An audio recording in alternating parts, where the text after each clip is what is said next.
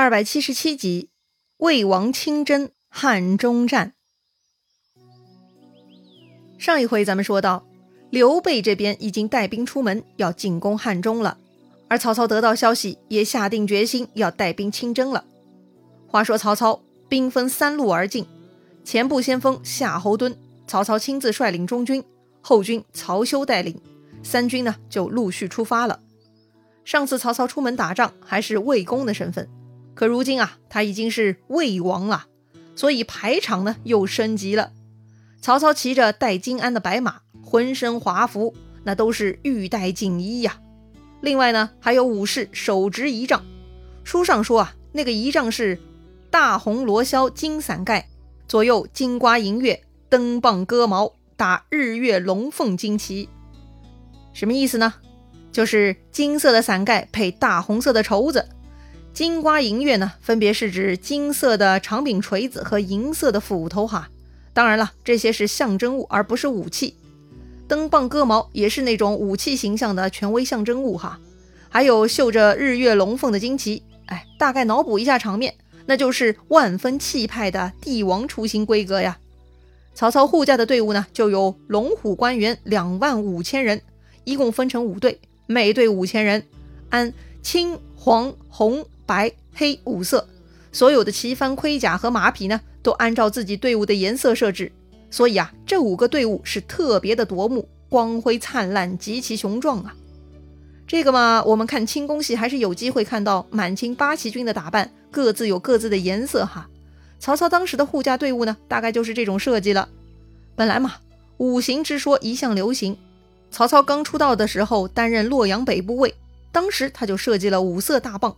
专治不听话的，如今他当了魏王，就要把这五色用到自己护驾队伍装扮上了，可见曹操的掌控欲望了。这天，曹操的队伍已经出了潼关，来到一个树林茂密之处。曹操突然来了兴致，就向左右问了：“这是到了哪儿了？”下面来报说呀，到蓝田了。蓝田嘛，现在也很有名哈，是陕西省西安市下辖的蓝田县呐。下面的人报告说呀。前头的林子就是蔡琰和董四所居之处啊。蔡琰和董四啊，他们是谁呢？蔡琰是他的名字。如果说起他的字，蔡文姬，大家就知道了。蔡文姬嘛，是历史有名的才女，是大博士蔡邕的女儿。当年蔡邕受董卓赏识，在董卓死后哭过董卓，就被当时掌权的王允给弄死了。而蔡邕的女儿蔡文姬呢，也特别有才。当时她嫁给西汉名将卫青的后人卫仲道，但后来蔡文姬又被北方的匈奴给掳走了，成了匈奴老大单于的老婆，还在匈奴呢生了两个儿子。本来嘛，蔡文姬也可以就此度过余生的，但是曹操后来当权，杀掉了孔融及其儿子，此事啊，让曹操在士族圈层的威望急速下降。曹操为了修补自己的人设，要关心民事，转移大家对自己的不满情绪。曹操呢，就想到了曾经跟自己关系还不错的清流名望极高的蔡邕，想着借蔡邕的名声拉拢天下士族，倒是个好办法。但是蔡邕已死啊，曹操呢就在蔡邕女儿身上打主意了。曹操当时派人用重金去匈奴把蔡文姬给赎回来，从此呢博得自己在清流士人中的名声，大大改善了自己在下属和百姓心中的形象，进一步吸引了更多人才前来投奔。曹操对这个行动呢是颇为得意的。当时曹操把蔡文姬赎回来之后，就安排她嫁给了董四，并且呢就住在蔡邕留下来的老宅里了。这回曹操经过此地，突然就想去看看蔡文姬，于是啊，曹操令大军继续前进，自己带了百来个骑兵呢，就去蔡家庄了。当时蔡家庄只有蔡文姬在家，她丈夫董四外出工作了。听说魏王曹操来了，蔡文姬赶紧出门迎接。曹操进入蔡家，就开始随便逛了起来。当时啊，蔡家墙上有一个碑文图轴，引起了曹操的兴趣。曹操向前看了半天，没看明白，就问蔡文姬：“这个是啥呀？”蔡文姬就解释了：“哈，这个呢是孝女曹娥之碑，上面讲了一个故事，是在汉和帝年间，在会稽上虞县有一个名叫曹干的巫师，在五月初五端午节那天。”他因为喝醉酒，在龙舟中起舞请神，不慎落江而死。他女儿曹娥十分孝顺，这一年才十四岁。曹娥绕江啼哭了七个日日夜夜，最后呢，跳入江中。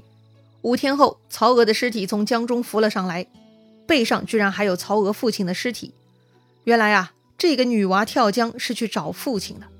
这一举动呢，感动了附近的老百姓，大家就把这对父女埋葬于江边。后来，上谕令杜尚就向朝廷奏请，表曹娥为孝女，而且杜尚还让韩丹纯将曹娥的事迹写下来。镌刻在碑上，以作表彰流传。韩丹纯嘛，也是个名人，擅长写笑话，被称为孝陵始祖。他是曹操儿子曹植的四友之一。当时这个韩丹纯呢，只有十三岁，接了这个任务呢，就立刻动手了。结果呢，他写了一个不带一个标点和停顿的文章，就这样一大篇文章就刻在曹娥墓碑上了。蔡邕呢，亲自去那里看过。那天天色已晚。蔡邕就用手摸着碑文把故事读下来了。蔡邕读完呢，就提笔在墓碑后面写了八个大字。这八个字呢，后来又被人镌刻在石碑之上。哪八个字呢？黄娟幼妇，外孙姬舅。曹操读了一遍，完全摸不着头脑啊，这啥意思呀？就问蔡文姬了：“这八个字你知道吗？”蔡文姬说：“虽然是父亲留下来的，可是自己也不知道。”曹操又回头问自己手下一众谋士，看谁能解开。大家呢都摇头说不知道，只有一个人站出来了啊，说他已经知道了。这个人呢就是曹植四友的另一个曹操的主簿杨修了。曹操知道杨修聪明，但是被杨修说破就不好玩了。于是呢，曹操制止杨修，让他别说。曹操啊还要自己慢慢思考。于是带着这个谜语，曹操呢就离开了蔡家庄。想来也挺有趣的哈。这个曹操打仗的半路经过蔡家，下去看看，找到一件很有意思的东西，带了一个谜语就离开了。接着曹操呢就一门心思开始猜谜了。走了三里路，曹操突然猜出来了，就跟杨修切磋了。杨修说呀，这就是一个隐语，前四个字“黄绢幼妇”，黄绢嘛就是指有颜色的丝，所以呢就是在色旁边加个丝，也就是绝字啊。幼妇嘛，也就是少女喽，那就是女字旁加一个少字，那就是妙啊。所以黄娟幼妇就是绝妙两个字。另外外孙姬舅，外孙嘛就是女儿之子，所以呢就是女加上子，也就是好字啦。姬舅，鸡臼呢是古代的一种调味罐哈，常说的呢是五种调味品，被称为五星，所以呢鸡臼就是寿字旁加上一个星，也就是词。所以外孙鸡臼就是好词两个字，黄娟幼妇外孙鸡臼加在一块儿呢，就是绝妙好词。哎呀，这个蔡邕就是这么简单的一句评语，还要搞出这么一个哑谜，哎呀，真的是让人受累呀！曹操很高兴，表扬杨修，正合孤意。群臣呢也对杨修赞叹不已，果然是个高智商啊。哎呀，这《三国演义》居然花了这么大篇幅讲这么一个小故事，可见罗贯中先生也是多么喜欢这一条绝妙好词啊！忍不住要详加说明。同时呢，此事又让杨修出了个风头，这个嘛，为杨修将来的下场也算是埋下伏笔了。又走了几天，大军总算开到南郑了。曹洪出来迎接曹操，先把张合的问题给报告了一遍。果然，曹操没有怪罪张合。说胜负乃兵家常事，曹洪摸摸小心脏啊，幸亏当初听了郭淮的劝谏，没有杀掉张合，否则就要闯祸了。接着呢，曹洪又报告了此处的情况，说刘备派黄忠去了定军山，夏侯渊暂时没有出兵，正在等待大王指令呢。哦，不出战啊，就要被看不起的呀，这怎么行呢？曹操立刻下令，派使者去定军山，敦促夏侯渊出兵。但刘烨跑出来劝谏。说夏侯渊性情刚直，容易中奸计，不能大意呀。哎，有道理啊。于是呢，曹操又给夏侯渊写了一封信。但是曹操的这封信啊，很失败，他并没有起到应该有的作用。曹操在信中说：“凡为将者，应当刚柔相济，不可以只讲勇力。如果只是一味讲勇武，那就是一夫之敌而已。如今啊，我大军屯于南郑。”就是要看你的妙才。夏侯渊嘛，字妙才，这里曹操算是一语双关，就是曹操要夏侯渊表现出自己绝妙的才华，千万别辜负这两个好字呀。为啥说这封信没有起到作用呢？妙才妙才，曹操啊，就是沉浸在前面蔡邕那个谜语中，继续在拽文呢。刘烨担心夏侯渊上当，曹操居然说了一堆大道理，这个能有用吗？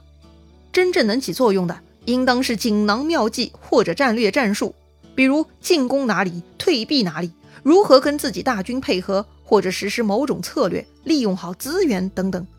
曹操的信中根本没有这些，而是大道理鸡汤文。